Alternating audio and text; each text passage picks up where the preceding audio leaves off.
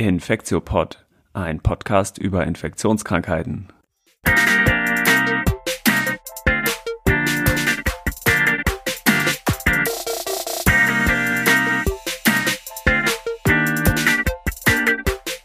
Ja, willkommen zum 46. Infektiopod. Heute ist Dienstag, der 2.2.2021. Mein Name ist Till Koch und ich begrüße wie immer Annette Hennigs. Hi, Annette. Hi. Auch wieder dabei ist Elena Terhalle natürlich. Hi. Hallo. Und in der letzten Woche ist wirklich total viel passiert. Deswegen haben wir auch diesmal wieder ähm, ordentlich was vor und was zu besprechen. Im ersten Thema, im Themenblock, ähm, wollen wir uns so drei wesentlichen Fragen widmen, die um die Immunität sich drehen nach Covid-19-Infektion. Und im zweiten Teil soll es nochmal etwas über Feedback gehen. Da haben wir eine Mail von einem Hörer bekommen. Und dann das Hauptthema sollen mal wieder Impfungen sein, weil in der letzten Woche gab es ja einiges an News. Ne? Novavax, J&J und Sputnik jetzt ganz aktuell heute auch noch erschienen. Genau, Sputnik heute noch, ne? Ja. ja Die machen es uns auch nicht leicht. Nein, nein, es gibt viel zu tun. Ja. Dann nächste Woche hoffentlich, hoffentlich ein Non-Covid-Thema. Mal sehen. Genau. Genau, okay. Wir ähm, haben drei Fragen identifiziert, die eigentlich ganz spannend sind. Ähm, die erste Frage ist, wie lange sind Menschen ansteckend, die Covid-19 haben? Die zweite Frage ist, schützt eine durchgemachte Infektion vor Zweitinfektion? Und vor, die dritte Frage ist, ähm, wie die Immunantwort aussieht nach einer Impfung bei Menschen, die schon eine Vorinfektion hatten, also die schon antikörperpositiv sind aus SARS-CoV-2. Und die wollen wir uns jetzt an, durch diese Fragen wollen wir uns ein bisschen durchhangeln anhand von ähm, aktuellen Papern, die jetzt in der letzten Woche rausgekommen sind. Also wirklich auch immunologisch ganz spannend. Also die erste Frage, wie lange ist man überhaupt noch ansteckend, wenn man Covid-19 hatte? Das Paper, was wir dazu rausgesucht haben, heißt Duration of Culturable SARS-CoV-2 in Hospitalized Patients with COVID-19. Das ist so eine Art Mini-Paper, also Letter to the Editor heißt das, der jetzt Ende Januar im New England Journal erschienen ist. Das Paper kommt aus äh, Südkorea, wo relativ wenige Patienten, nur 21 eingeschlossen wurden, aber die wurden sehr genau untersucht. Also über 160 Samples wurden von denen genommen mm, und diese Samples sind eben nicht nur per PCR getestet worden, sondern auch ähm, auf, in eine Kultur gegeben worden. Und im Prinzip haben sie sich angeguckt, ähm, in Relation zu den Symptomen und den Beschwerden, die die Leute so hatten, wann konnte man noch Virus anzüchten? Also wann war eben nicht nur per PCR noch was nachweisbar, weil das war halt total lange, wie wir es ja auch schon wissen, also viele Wochen lang, sondern ähm, wann konnte Virus angezüchtet werden? Und da haben sie eigentlich so drei ähm, Ergebnisse identifizieren können, ab wann Virus noch angezüchtet werden konnte. Das erste betrifft den CT-Wert. Das ist ja so ähm, umgekehrt korreliert oder reziprok zu der Viruslast. Also ein hoher CT-Wert ist eine niedrige Viruslast und ein, ein niedriger CT-Wert ist eine hohe Viruslast. Mm, und zwar einen CT-Wert von 28,4 haben sie da so als Cutoff identifiziert. Also das sind ziemlich viele Viren. Man kann vielleicht auch so 30 nehmen. Also so ähm, oberhalb von einem CT-Wert in der PCR von 30 haben die eigentlich kein, keine Viren mehr anzüchten können. Das zweite war die Zeit relativ zum Symptombeginn und das waren zwölf Tage. Also das längste war zwölften Tage nach Symptombeginn, konnte noch lebendes Virus angezüchtet werden. Und das dritte war die Anzahl der Tage nach Fieberfreiheit, also nachdem das Fieber weggegangen war. Und da waren es sogar nur drei Tage. Das heißt, zusammenfassend kann man sagen, diese drei Kategorien, also einerseits CT-Wert über 30, zwölf Tage nach Symptombeginn oder drei Tage nachdem das Fieber weg ist, scheint es so zu sein, dass man kein äh, Virus mehr ausscheidet, was in der Kultur sich anzüchten lässt. Und das legt zumindest nahe, dass man dann auch nicht mehr infektiös ist. Ne? Ich glaube, ganz, ganz eins zu eins kann man das nicht übertragen, aber ich fand das schon ganz cool, um also zu beurteilen, wann kann man vielleicht auch jemanden entisolieren, zum Beispiel auf Stationen. Ne? Ja, genau, das hatte ja auch ähm, der ähm, Drosten hatte ja, da habe ich jetzt mit, also die, die endgültige Publikation noch gar nicht gelesen, weil ich auch nicht mehr so richtig geguckt habe. Es gab ja mal so ein Preprint, wo er diese ganzen Schnellteste sich angeguckt hat und die hat er dann auch ähm, untersucht mit so Rückstellproben. Ähm, und hat dann äh, da sozusagen auch ermittelt, dass ähm, diese Antigenteste vor allen Dingen eben anspringen, in Anführungsstrichen, bei äh, CT-Werten unter 30, also bei höheren Viruskonzentrationen, was, wo er dann in dem Paper auch geschrieben hat, das entspricht eben der, dieses Cut-Offs, wo dann noch Virus anzüchtbar war. Also das, es sind jetzt nicht so viele Patienten in diesem koreanischen Paper, ich glaube, Drosten hatte auch nur so 140 oder sowas, äh, nicht Serien, Abstriche, ähm, aber die kommen ja zu dem gleichen Ergebnis eigentlich. Genau, und auch das RKI, ich habe es jetzt gerade nochmal nachgeguckt, hat ja ähm, mittlerweile in seinen Endisolationskriterien oder Entlassungskriterien aus der Isolierung, wie es offiziell heißt, stand äh, zweiter, zweiter übrigens, also auch wir sind an Aktualität kaum zu schlagen dieses Mal. Ähm, hingeschrieben, dass sozusagen ähm, zusätzlich zu den zeitlichen und klinischen Kriterien, also so und so viele Tage und so weiter, auch ein PCR-Ergebnis, äh, ein positives PCR-Ergebnis unterhalb eines definierten Schwellenwertes, der eine Aussage über die Anzucht ähm, ermöglicht, ähm, dass da eben dann auch eine Endisolierung erfolgen kann. Und ähm, das waren unter eine Million Kopien pro Milliliter, also 10 hoch 6.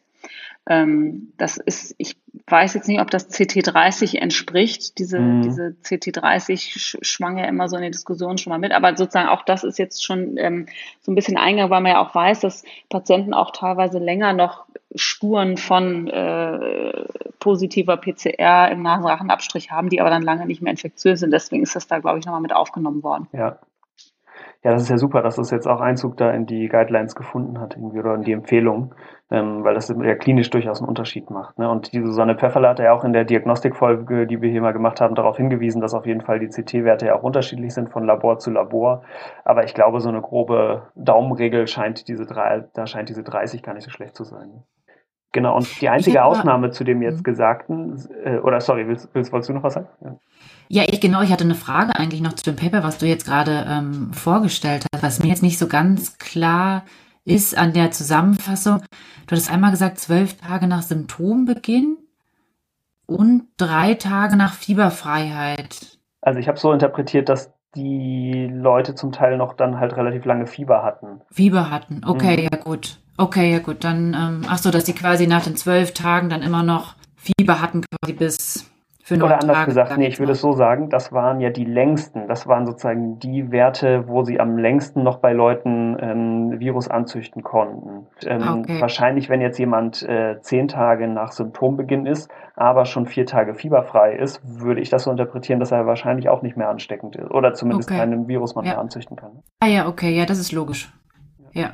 Genau, und die einzige Ausnahme, das wollte ich gerade noch sagen, ähm, zu dem jetzt gerade Gesagten, sind äh, Leute, die schwer immunsupprimiert sind. Das haben wir ja auch schon im klinischen Alltag oft gesehen, ne? weil, da, weil da bis zu zwei Monate nach Symptombeginn noch ähm, Viren angezüchtet werden konnten im ja. Labor. Da gibt es auch noch mal so ein kleines Paper zu, das wir auch noch verlinken. Das waren 20 waren es, also fast genauso viele Patienten. Aber genau, die haben das nochmal ähm, auch im New England Journal ganz eindrücklich gezeigt. Genau, da gibt es ja auch so, schon so ein paar Case Reports ne, von Patienten, auch die ähm, mit entweder hämatologischen Erkrankungen, ähm, ich glaube, es waren hauptsächlich hämatologische Erkrankungen, die dann auch lange, lange, lange mhm. ähm, Virus noch äh, nachweisbar hatten, ne? auch kultivierbar. Ja. Haben wir eigentlich den einen Fall hier schon mal erzählt von äh, einer Person, die wir auch betreut haben, zum Teil, die in so einem Covid-Loop drin war? Das fand ich auch ganz eindrücklich. Ne? Die hat ja immer wieder aufgefiebert und neu das bekommen, also auch über viele Wochen und Monate eigentlich. Ne? Genau, genau. Das kann ich vielleicht auch nochmal verlinken, den Case Report, das stimmt. Und die nur so als Hintergrund, die hatte halt vorher eine äh, um immununterdrückende Therapie bekommen, die ihr ihre B-Zellen zerschossen hat. Ne? Also die haben, die hat sozusagen mhm. die B-Zellen, also die Zellen des Immunsystems, die die Antikörper herstellen, hatte sie nicht mehr. Die waren null, hat, konnte man auch messen und ähm, dementsprechend konnte sie keine Antikörper gegen SARS-CoV-2 auch hervorrufen. Ne? Wie ist denn der Fall eigentlich ausgegangen? Ähm, die hat, äh, die Patientin hat dann in einem ähm, individuellen Heilversuch äh, Remdesivir und Plasma bekommen. Ähm, das ist da alles mit einer Timeline ganz gut aufge, aufgedröselt in der, in der Publikation. So ganz kriege ich es jetzt auch nicht mehr zusammen. Und ähm, der geht's äh, gut, mein letzter Stand. Cool. Okay, dann habe ich noch ein äh, zweites Paper gefunden, was ich auch sehr spannend fand. Das war, hatte ich ein bisschen übersehen. Das war anscheinend schon im Ende Dezember erschienen, am 23. Dezember, auch im New England Journal. Das dreht sich ein bisschen um die Frage, ob eine durchgemachte Infektion vor Zweitinfektion schützt. Das heißt Antibody Status and Incidence of SARS-CoV-2 Infection in Healthcare Workers. Und das war relativ umfangreich. Da sind ähm, 12.000 Healthcare Workers insgesamt angeguckt worden. Bei denen wurde Anti-Spike-Immunglobulin, also Antikörper gegen das Spike-Protein gemessen. Die meisten, muss man sagen, 11.000 waren seronegativ, aber 1.200 ungefähr waren immerhin seropositiv. Also sie hatten schon mal eine Infektion mit SARS-CoV-2 durchgemacht. Mm, und dann haben die sich eigentlich angeguckt, wie viel davon, also von den 11.000 negativen und von den 1.200 positiven im Verlauf von einem bestimmten Beobachtungszeitraum einen positiven PCR-Test gemacht haben. Die haben die also re äh, regelmäßig abgestrichen. Und da kam raus, dass ungefähr ja, neun bis zehnmal so viele ähm, in der Gruppe, die seronegativ war, einen positiven PCR-Test im Verlauf hatten. Nämlich, ähm, ich glaube, 223 von dieser seronegativen Gruppe und nur zwei von der ähm, seropositiven Gruppe, die natürlich auch ungefähr zehnmal so klein war, aber trotzdem zeigt sich, dass da ungefähr eine, eine Logstufe Unterschied war. Also man hatte ein ja, über 90 Prozent höheres ähm, Risiko oder anders gesagt, die, ähm, das äh, Incidence Ratio war 0,11.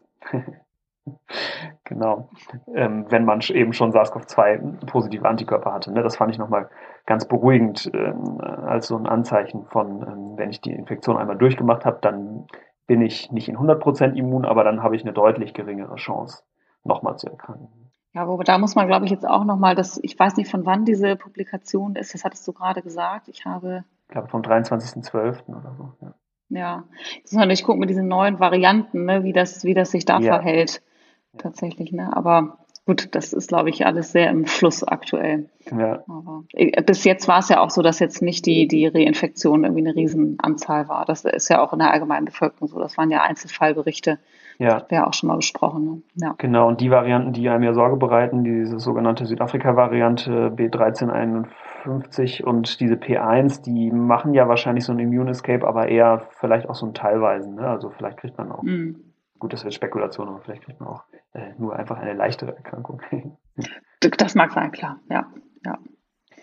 Okay, und die dritte Frage, die sich um die Immunologie dreht, ist, ähm, wie die Impfantworten nach Impfungen sind in Menschen, die vorher schon mal mit SARS-CoV-2 infiziert waren. Auch total spannend und auch was, total was ich so spannend, im, ich auch, ja. im, klinischen Alltag auf jeden Fall auch mir schon ganz oft die Frage gestellt habe, ne? weil es gibt viele KollegInnen, die äh, das schon mal hatten, zum Beispiel unter Healthcare-Workern. Und äh, da fragt man sich natürlich, soll ich mich jetzt impfen? Soll ich mich einmal impfen? Soll ich mich zweimal impfen? Genau.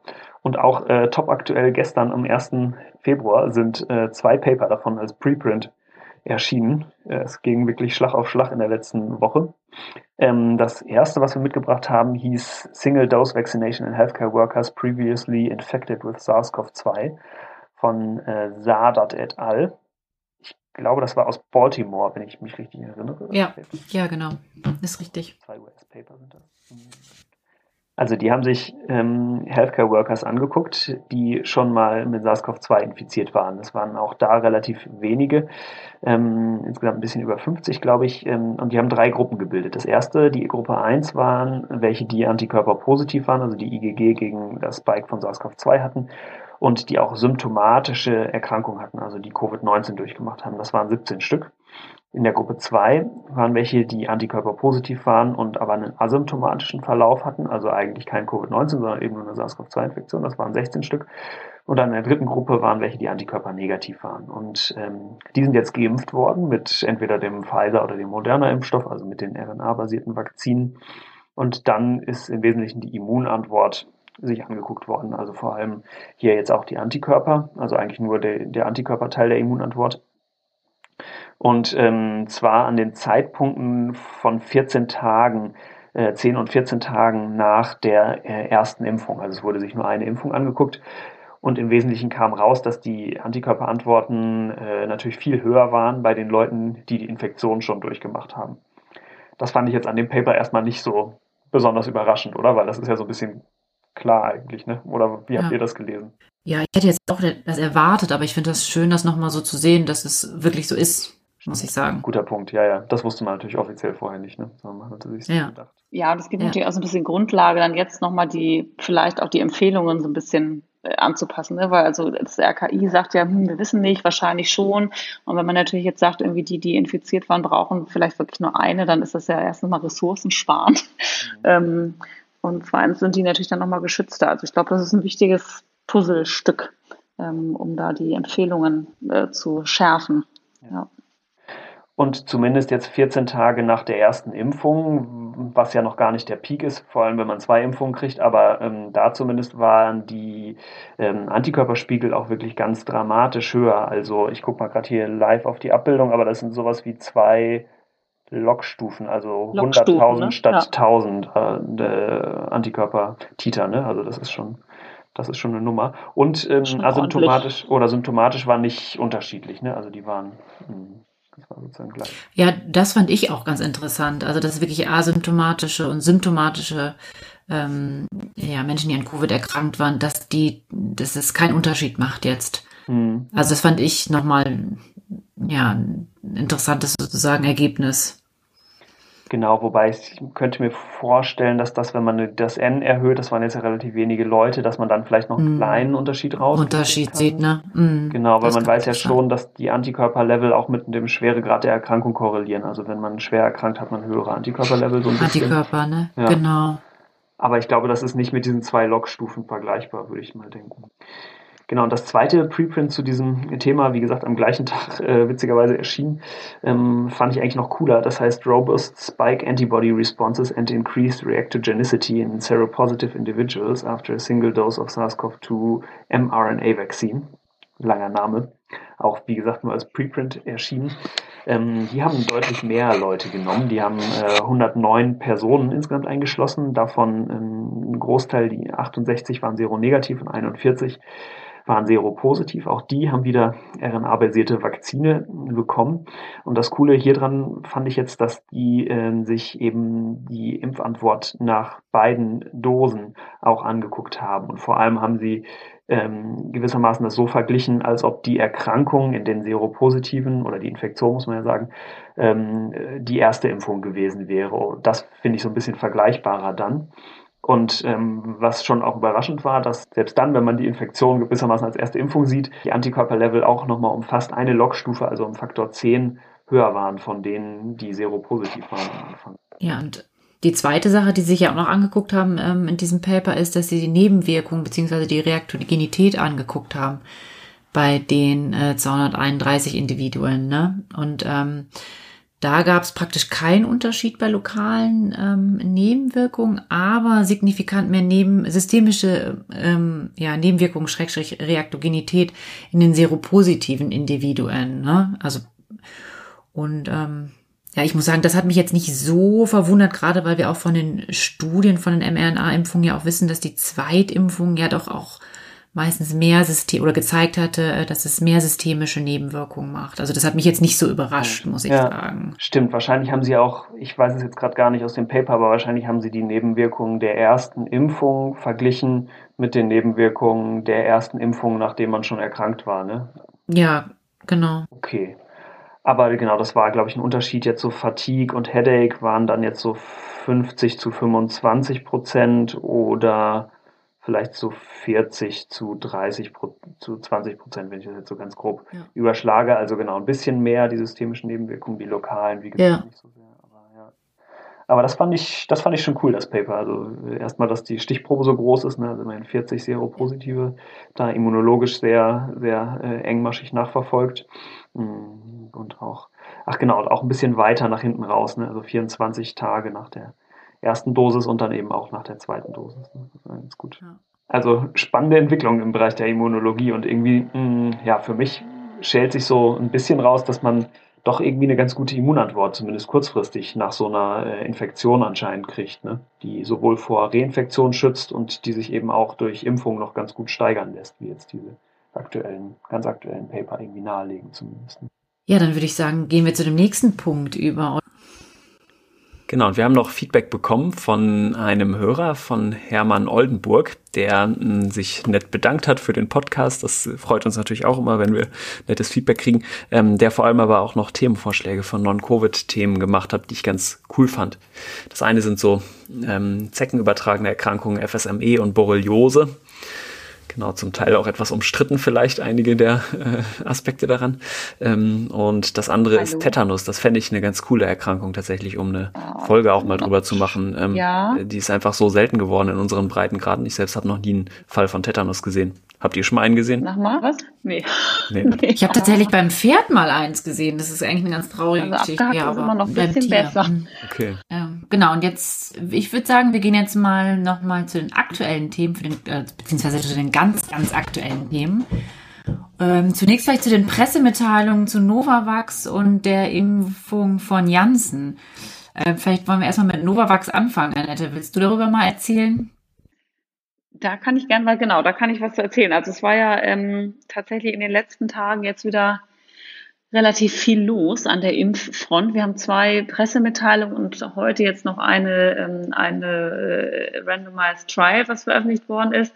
Also es ging äh, los am 28. mit dem äh, mit der Press Release von Novavax. Das ist dieses proteinbasierte Vakzinkandidat ähm, die äh, eine Pressemitteilung rausgegeben haben mit Daten aus UK und äh, Phase 3 Daten aus UK und Phase 2b aus Südafrika und die eine äh, Vaccine-Efficacy von, also eine Effektivität von 89,3 Prozent in der Verhinderung sozusagen von ähm, Covid-19-Erkrankungen äh, festgestellt haben.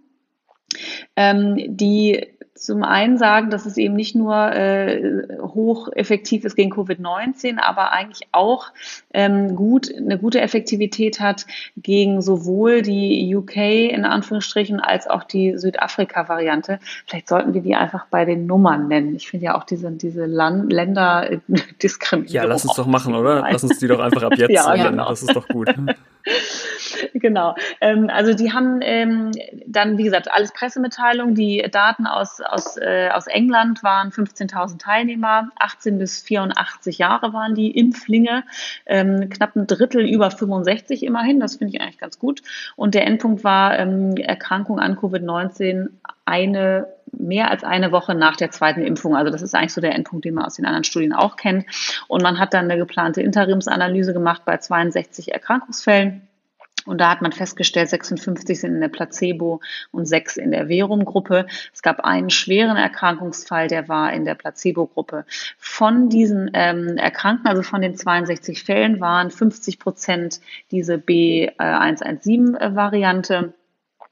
Ähm, und man hat das dann nochmal die Effektivität nochmal aufgedröselt in sozusagen ähm, Originalvariante und B117-Variante. Und da hat man gesehen, dass die Effektivität in der, für die Originalvariante ein bisschen besser war, bei knapp 96 Prozent, aber immer noch bei 7, 86 Prozent bei der äh, B117-Variante. Und aus Südafrika gibt es dann äh, sozusagen Phase 2b-Daten. Da waren es 4.500 Teilnehmer. Man hat dort bei 44 ähm, Covid-19-Fällen ähm, eine Analyse gemacht. Ähm, ähm, davon hat man 27 sequenziert und 25 davon waren die, jetzt müsst ihr mir helfen, B1, 3, 5, 1351, 5, 1, ne? Ja. ja, genau. Äh, Variante. Ähm, davon waren also genau, die, also hauptsächlich eben die, die äh, Emerging-Variante. Und von den 44 Fällen waren 29 in der Placebo, aber immerhin 15 in der Verum-Gruppe. Also da war die Effektivität schon ein bisschen runtergesetzt bei 60 Prozent. Mhm. Muss man jetzt warten auf die Publikation und sich das nochmal genauer anzugucken, aber klingt schon mal ganz gut, muss man sagen, finde ich. Ähm, und da wird ja jetzt hoffentlich dann bald die Publikation nachziehen, dass man sich das ein bisschen genauer angucken kann. Ja. Genau, da das würde mich auch vor allem also wirklich genau interessieren, weil in Südafrika ja vor allem, wenn ich das richtig verstanden habe, das eigentlich eine Studie war, wo HIV-positive ähm, Erwachsene geimpft worden sind. Das heißt, da würde mich wirklich die Daten jetzt, äh, die publizierten Daten interessieren, ob das HIV-positive nur waren, bei denen jetzt auch dann ja eine, eine, eine sozusagen ähm, schlechtere Wirksamkeit aufgetreten hm. ist. Du meinst, ob es das auch sein könnte, dass es daran liegt, dass die HIV-Inzidenz da höher war? Hm. Genau, also finde ich, da muss man die Daten einfach zu sehen, weil eigentlich war diese Studie halt anders angelegt und der Interessensschwerpunkt, wenn ich das jetzt richtig verstanden habe, hatte sich dann halt im Verlauf ähm, verschoben, weil es halt die neue Variante ähm, mm. gibt in Südafrika und deswegen, ja, finde ich das schon interessant, wie die das ähm, dann wirklich auch die Auswertung da gemacht haben, ne, für die Wirksamkeit. Genau, und das äh, Zweite, was dann kam, ist auch wieder eine Pressemitteilung gewesen von Johnson Johnson. Das ist ja das, was wir letzte Woche schon angekündigt haben, beziehungsweise die Tochterfirma Janssens äh, Vakzinkandidat. Das kam am 29.01. raus. Das sind so die, die äh, Pressemitteilungen über die Resultate von diesem Ensemble-Trial, über das wir letzte Woche auch kurz gesprochen hatten. Ähm, da ging es äh, um Ergebnisse von knapp 44.000 äh, Impflingen, die ähm, 470 symptomatische Covid-19-Fälle äh, hatten in dieser sozusagen Kohorte. Und auch hier gibt es dann wieder Prozentzahlen, die irgendwie angegeben worden sind, 66 Prozent Effektivität. Hier gibt es tatsächlich in dieser Pressemitteilung gar keine äh, Anzahl von äh, Impflingen in der Placebo versus Verum-Gruppe, die eine Erkrankung hatte. Also die haben tatsächlich jetzt nur erstmal die Prozenteffektivität äh, rausgegeben. Ähm, die haben rekrutiert in äh, USA, Lateinamerika und Südafrika und man sieht auch hier wieder, dass die Effektivität etwas abnimmt. Also in den USA waren es 72 Prozent, Lateinamerika 66 Prozent und dann 57 Prozent in Südafrika, wo auch nochmal sequenziert worden ist und 95 Prozent der Erkrankungen in Südafrika war eben diese neue Variante B1351. Ähm, was auch interessant war, was Sie geschrieben haben, ist, dass die Effektivität des Schutzes vor einer schweren Erkrankung ähm, über die Zeit noch stärker geworden ist. Also es gab keinen einzigen Fall mehr einer schweren Erkrankung äh, nach Tag 49 in der, in der Vakzingruppe. Und ähm, ja, genau, auch da muss man jetzt also umso mehr noch bei dieser äh, Press Release, wo noch ein bisschen weniger eigentlich drinsteht als bei der Novavax, muss man jetzt die Studien sicherlich auch nochmal abwarten, die Publikationen, um sich das nochmal genauer anzugucken. Mhm. Aber auch hier noch wieder ein jetzt mal auf den ersten Blick ganz ähm, erfreulich aussehender Impfstoff, der da kommen wird. Ja. Und du musst ja auch sagen, das war ja wirklich mal eine fette Studie, ne? mit jetzt über ja. 40.000 Eingeschlossenen ja. und auch diese Interimsanalyse mit, irgendwie 470 Leuten knapp. Ähm, das waren ja ganz andere Zahlen. In den anderen Studien war es sonst so 160 Leute oder so, ne? die in dieser Interimsanalyse drin waren. Ähm, ja, also das, das scheint zumindest echt groß gewesen zu sein. Und das war ja auch der Impfstoff, den man nur einmal geben muss. Deswegen haben sie ja auch nach genau. 28 nachgeguckt. Ne? Also auch ja, ja, ja, genau. Also das, das war der. Ja. Und also jetzt von der, es gibt ja noch das, ich glaube, das war aus Ensemble 2, ne, wo sie dann doch nochmal zweimal geimpft haben, ja. meine ich mich zu erinnern. Ja. Ähm, und da gibt es ja noch gar keine Mitteilung. Vielleicht ist da auch die Effektivität dann noch ein bisschen besser als nach dem einen. Da muss man mal warten drauf, genau. Ja. Genau, was es ja schon online gibt, ist das äh, Protokoll, weil ich fand die Pressemitteilung auch so ein bisschen spärlich zum Teil. Und ich habe mir dieses Studienprotokoll mhm. mal zumindest, also ich habe es nicht ganz durchgelesen, aber ein Teil, der mich mehr interessiert hat, weil die haben irgendwie reingeschrieben, mm, the level of protection against moderate to severe COVID-19 infection was so und so viel Prozent. Und da wusste ich gar nicht so richtig, mhm. was das heißen soll. Also ich kenne moderate, also mittelschwere Erkrankungen. Das würde ich jetzt mal sagen, ist, wenn man im Krankenhaus ist und aber nicht auf der Intensivstation oder irgendwie keinen Sauerstoff braucht oder halt schweres Covid-19. Das ist dann, wenn man genau beatmet werden muss oder dran stirbt oder auch intensiv ist oder so. Und ähm, mir schien es jetzt zumindest so, dass sie relativ großzügig waren da drin, wann jemand moderate und wann jemand schweres Covid-19 hat. Also ähm, mhm. sie haben also sehr, sehr, sehr viele Symptome aufgezählt, wie so Fieber, äh, Halsschmerzen, Abgeschlagenheit, Appetitverlust und so weiter. Und dann, die Liste ist noch sehr, sehr viel länger. Und Moderate hatte man schon, wenn man zwei von diesen Symptomen hat. Gut, das kriegt man sozusagen relativ schnell hin. Aber gut, das wie auch immer. Nee, genau, das stimmt. Das, das ist vielleicht noch ein bisschen interessant. Auch die Einteilung ist ja ein bisschen ähm, interessant und ich finde auch, da muss man muss jetzt einfach gucken, wie, tatsächlich, wie wer da wie geschützt ist und welche Altersgruppe. Da gibt es ja irgendwie gar keine, mhm. ähm, äh, keine Subgruppenangaben irgendwie. Ja. Ja, und Sie haben was hingeschrieben, dass den Begriff kannte ich noch gar nicht, dass es auch vom CDC, glaube ich, so Empfehlungen gibt zu äh, so harmonisierten Definitionen von symptomatischem und schwerem Covid-19 und so. Das würde ich mir auch nochmal angucken, weil das ist ja tatsächlich ganz sinnvoll, dass diese Trials eigentlich die gleichen Definitionen anwenden ja. von was ist schwer, was ist leicht, was ist mittlerer Verlauf und so, ne? weil da steckt der Teufel im Detail. Ja.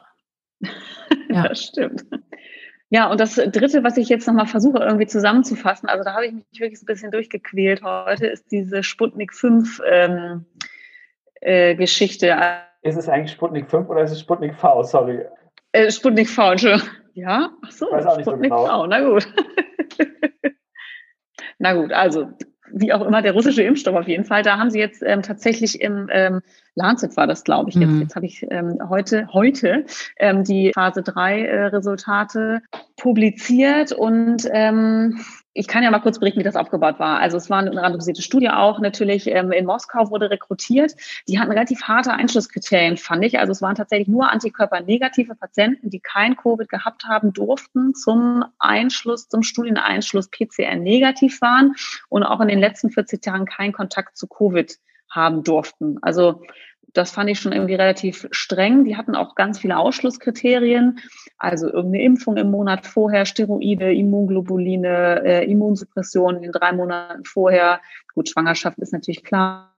Ähm, Herz, akutes Coronarsyndrom, Schlag im Jahr davor, Tuberkulose, chronische systemische Infektion, wie auch immer das jetzt genau man das definieren soll, Blood Donation in the two months before enrollment. Das Ach. scheint mir auch so ein bisschen random, aber okay. Splenektomie, Neutropenie, andere Blutkrankheiten, ähm, schwere äh, Blutarmut, äh, Immundefizienz, HIV, Syphilis, Hepatitis B, Hepatitis C, Anorexie, Proteinmangel, große Tattoos an der Injektionsstelle ähm, und History of Alcohol or Drug Addiction und Teilnahme in irgendeiner anderen Studie. Also das ist schon, viel. Ich, viel schon viel da ausgeschlossen, muss ja. man auch sagen. Ne? Ja, dass die überhaupt noch welche Na gut, also, haben. Ja. Ich wollte gerade sagen, also die, die sie dann gefunden haben, ähm, aktuell, so zum Zeitpunkt der, der Interimsanalyse waren es 22.000, die randomisiert waren, ähm, wurden dann 3 zu 1 randomisiert in äh, Vakzin versus Placebo,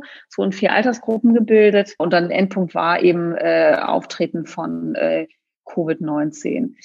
Und dann muss ich ganz ehrlich sagen, also ich ähm, bin sehr gespannt, wie die äh, Statistiker sich das jetzt nochmal irgendwie auseinanderpflücken, weil ich hab, mir tat, ich tat mir sehr schwer, dann diesen ganzen Methoden und Resultaten zu folgen. Also man hatte dann zum Zeitpunkt der Auswertung 22.000 äh, sozusagen randomisiert, 16.500 die Vakzine, 5.500 Placebo.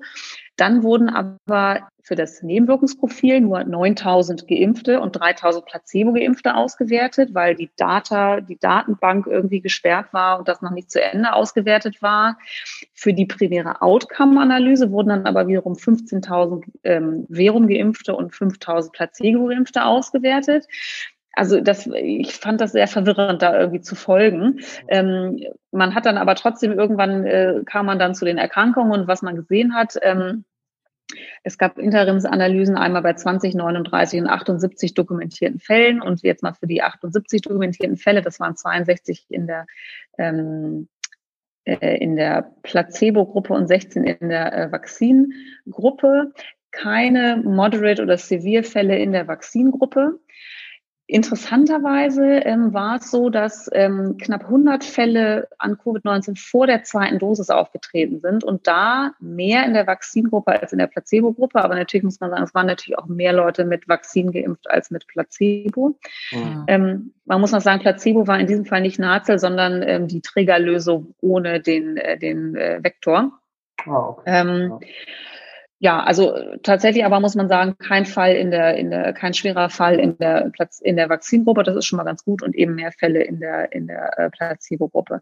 Ähm, was sie noch ähm, sich angeguckt haben, ist immunologische Daten. Dort hat man äh, gesehen, dass die mit Verum geimpften Patienten 98 Prozent Antikörper gegen diese Receptor Binding Domain gebildet haben. Interessanterweise auch 15 Prozent in der Placebo-Gruppe, was ja irgendwie echt viel ist, finde ich. Mhm. Also ähm, und ja, also man hat dort eingeschlossen, man, das hat man, haben sie auch nochmal beschrieben, da waren natürlich auch High-Risk Healthcare Workers drin und Low-Risk Healthcare Workers, also sowas wie ähm, Allgemeinmediziner äh, und sowas. Das waren, glaube ich, 40 Prozent der gesamten Population waren, ähm, waren so High- und Moderate ähm, ähm, und der Rest war dann so Allgemeinbevölkerung mit normalem Risiko. Also es war sicherlich eine Gruppe, die vielleicht eher ähm, einem etwas höheren Expositionsrisiko ausgesetzt war. Ähm, genau, und äh, an Nebenwirkungen haben Sie auch gesagt, also das meiste war äh, Grad 1 ähm, äh, Nebenwirkungen, ähm, einige Grad 2 Nebenwirkungen. Und es sind auch, ähm, und das fand ich ein bisschen, ja, da haben Sie sehr lange drüber sinniert in der Diskussion. Also es sind vier Patienten oder Probanden gestorben, einer in der Placebo-Gruppe, drei in der Vakzingruppe ähm, der in der Placebo und einer aus der Vakzingruppe war unrelated, aber zwei in der Vakzingruppe sind tatsächlich an Covid-19-Komplikationen gestorben. Ah. Und es war aber so, dass diese Patienten ähm, fünf beziehungsweise sieben Tage nach erster Impfung ähm, krank geworden sind, aber zum Studieneinschluss ja negative PCR gehabt haben müssen und sie dann sozusagen gesagt haben, naja, die werden halt äh, infiziert gewesen sein zum Studieneinschluss und deswegen ist das unrelated. Also das konnte ich nicht ganz nachvollziehen, weil ich meine, die PCR ist natürlich irgendwie hochsensitiv das habe ich nicht ganz verstanden, muss ich sagen. Also da haben sie auch wirklich zwei Absätze darüber hin und her diskutiert. Ich glaube, das kam ihnen vielleicht selber, weiß ich jetzt nicht, das ist meine Interpretation. Aber mhm. das ähm, fand ich so ein bisschen irritierend. Aber die sind früh krank geworden, muss man sagen noch nicht keinen, keinen Schutz irgendwie ähm, gegeben hat. Also wie gesagt, es war, für mich als jetzt nicht Statistiker ein bisschen schwierig, durch diese ganze Methodik durchzusteigen, aber bottom line, muss man sagen, auch viele Patienten eingeschlossen. Jetzt noch nicht so viele Patienten ausgewertet, aber das scheint eine gute ähm, Effektivität zu haben und auch gute ähm, Antikörperantworten hervorzurufen. Also hm. Und ja auch deutlich mehr Antikörperantworten und auch Effektivität, als jetzt von AstraZeneca berichtet ist, ne? ja. Ähm, die ja auf einem Schimpansen-Adenovirus basieren und aber eben ein ähm, homologes Prime-Boost-Regime, also man, die erste und zweite Impfung ist die gleiche. Und das vielleicht, um das nochmal rauszustellen von der Theorie, ist sozusagen der große Unterschied jetzt zu diesem russischen Vakzin. Da habe ich eben, also auch Adenovirus basiert, also auf einem menschlichen Adenovirus. Aber da habe ich zwei verschiedene, also ein sogenanntes heterologes Prime-Boost-Regime, wo ich eben zuerst Adenovirus 26, einen Rekombinanten und dann einen rekombinanten Adenovirus 5 bekomme. Und das wäre vielleicht jetzt zumindest eine theoretische Erklärung, warum die eine höhere Wirksamkeit haben. Ne? Ja. Mhm. Weil man keine Probleme mit der Vektorimmunität hat. Okay, aber dieses, das mit denen, dass zwei Leute gestorben sind kurz nach der ersten Impfung, ist ja so ein bisschen ähm, beunruhigend, weil es so ähm, sowas nahelegt, dass es eventuell vielleicht ja auch vakzinverstärkte ähm, Erkrankung sein könnte, so wie wir es ja auch von Dengue kennen was ja auch bei Dengue wahrscheinlich ist, wenn die Antikörper nicht so richtig binden oder in so einem niedrigen Ausmaß nur vorliegen und so. Ne? Wobei nach sieben Tagen liegen eigentlich auch einfach noch gar keine Antikörper vor. Also das macht auch nicht so richtig viel Sinn. Ja, also ja. genau. Also die haben dann auch geschrieben, die beiden hatten irgendwie Vorerkrankungen, die bei Studienanschluss noch gar nicht bekannt waren und so. Also das wurde viel erläutert und mhm. man muss sagen, die haben auch geschrieben, es sind ja mittlerweile über zwei Millionen Leute ähm, mit diesem Impfstoff geimpft in Russland. Und ich glaube, wenn es da jetzt ähm, tatsächlich man weiß es ja immer nicht, ne? aber wenn es da vielleicht große Safety-Issues gegeben hätte, hätte man vielleicht was davon gehört. I don't know. Also ich, die haben das wirklich sehr aufgedröselt und diskutiert. Also ähm, ja, muss man mal sehen. Also ich ich finde das auch einen guten, guten Kandidaten. Diese Statistik, da verstehe ich, muss ich ehrlich sagen, zu wenig von. Das müssen sich andere Leute jetzt nochmal angucken. Ja, danke, dass du dir das so super spontan angeguckt hast. Das ist ja wirklich ja. super up to date. Ja, ja genau. Cool. Ja, dann ist ja eigentlich der einzige Adenovirus-Kandidat, der noch fehlt, ähm, der aus China. Da gibt es nämlich auch ein Vakzin, was auf Adenovirus 5 basiert, äh, von CanSino Bio aus Beijing. Ähm, genau, da läuft, glaube ich, mhm. auch die mhm. Phase 3 Studie schon. Mal sehen. Die kommt dann wahrscheinlich auch irgendwann. Wahrscheinlich nächste Woche. genau. Okay, aber es ist ja wirklich erstmal irgendwie ganz positiv, ne, dass es jetzt immer mehr richtig gut wirksame Kandidaten gibt. Ich wollte euch noch fragen, was ich kenne jetzt, habe so aus der Medienarbeit und auch so aus der Medienwahrnehmung ähm, immer im, im Moment den Eindruck, dass viele Leute sich so ein bisschen an diesen Zahlen aufhängen und vielleicht besprechen wir das nochmal. Ne? Also jetzt hier AstraZeneca nur 70 Prozent und ähm, die RNA-basierten Impfstoffe 95 Prozent. Sind die jetzt viel, viel besser und wie, wie ist das überhaupt zu bewerten? Ne? Genau, also man muss sagen, das, das sind ja alles extrem gut wirksame Impfstoffe. Ne? Und diese, also jetzt, wenn man sich mal die Influenza-Impfstoffe vielleicht so als Vergleich anguckt, da ist man ja fast froh, wenn man mal irgendwie eine 50-prozentige Effektivität hinbekommt in einer, ähm, in einer Saison. Also ich glaube, das ist ja, dass wir jetzt hier stehen, ein Jahr später mit vier Impfstoffen, die irgendwie alle äh, so effektiv sind, wie sie sind, ist ja schon echt ein äh, echt ein Wunder.